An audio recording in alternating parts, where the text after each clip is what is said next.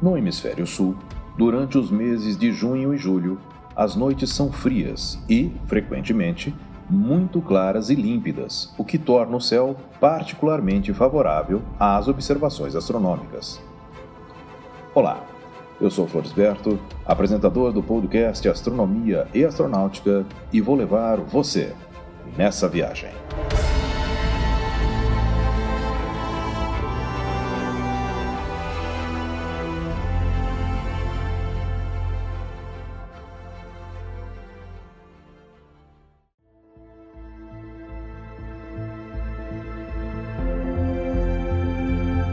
Virgo, a Virgem, é a constelação zodiacal que segue o Leão. Facilmente localizável por meio da estrela Espica, a espiga, de primeira magnitude e coloração branca.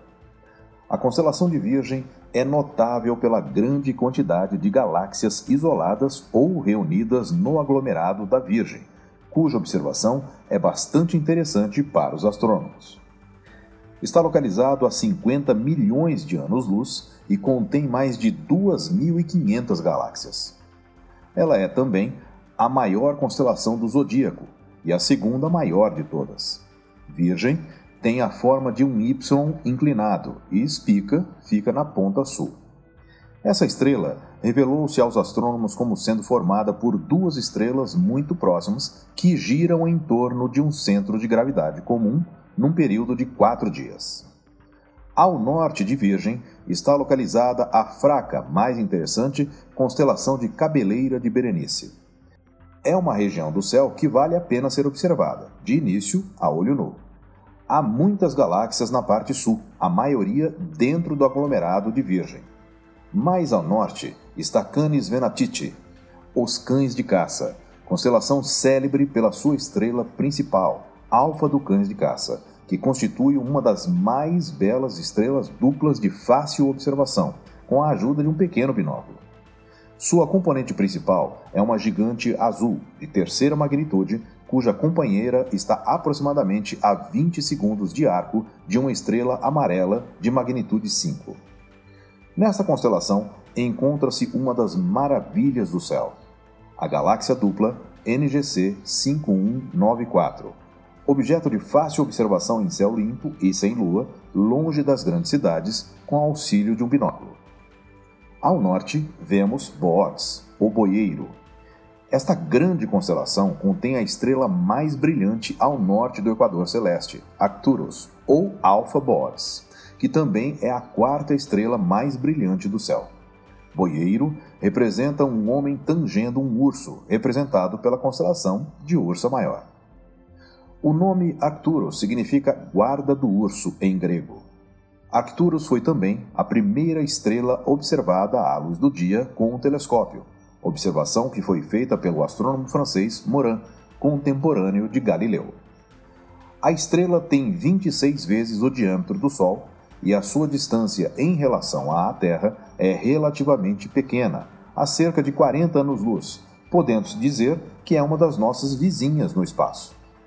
A constelação de Boieiro possui inúmeras estrelas duplas, mas uma das mais belas é Epsilon Boötis, devido ao seu colorido.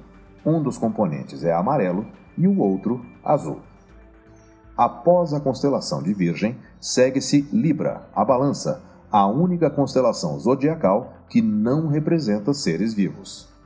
A razão deste nome é que o equinócio de outono, no hemisfério norte, estava situado, na antiguidade, em Libra. Em consequência, acreditava-se que este signo, a balança, simbolizava a igualdade do dia e da noite, como ocorre durante os equinócios. As suas três estrelas principais, Alfa, Beta e Tau de Libra, formam com Gama de Libra um losango fácil de reconhecer no céu sobre o alinhamento de Espica e Antares, na constelação de Escorpião.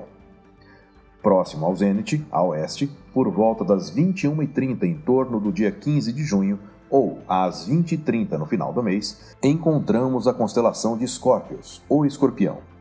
Tal agrupamento de estrelas faz jus ao seu nome pela sua forma curvada semelhante ao corpo e à cauda de um escorpião é das constelações que conservou até hoje o aspecto do animal que deu origem ao seu nome. A norte, vemos as garras do escorpião, formadas pelas estrelas de terceira magnitude, Beta, Delta e Pi do escorpião. A supergigante vermelha Antares, Alpha Scorpii, de primeira magnitude e que é centenas de vezes maior que o Sol, está acompanhada de estrelas de terceira magnitude que formam o corpo dessa figura de fácil reconhecimento.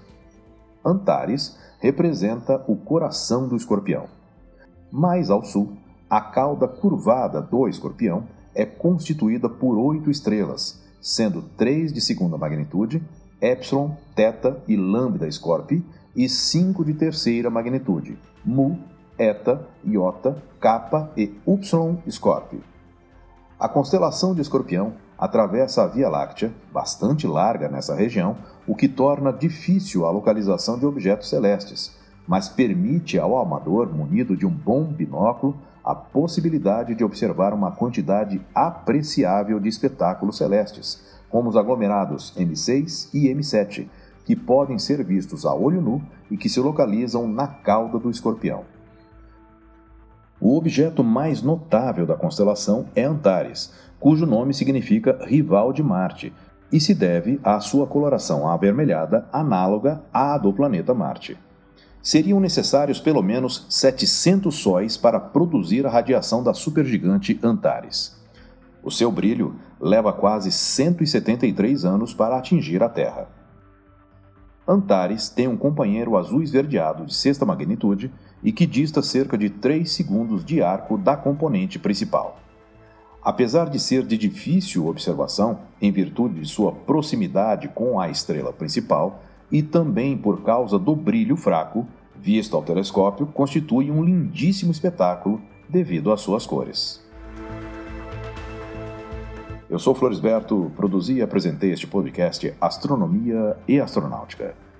Até a próxima viagem.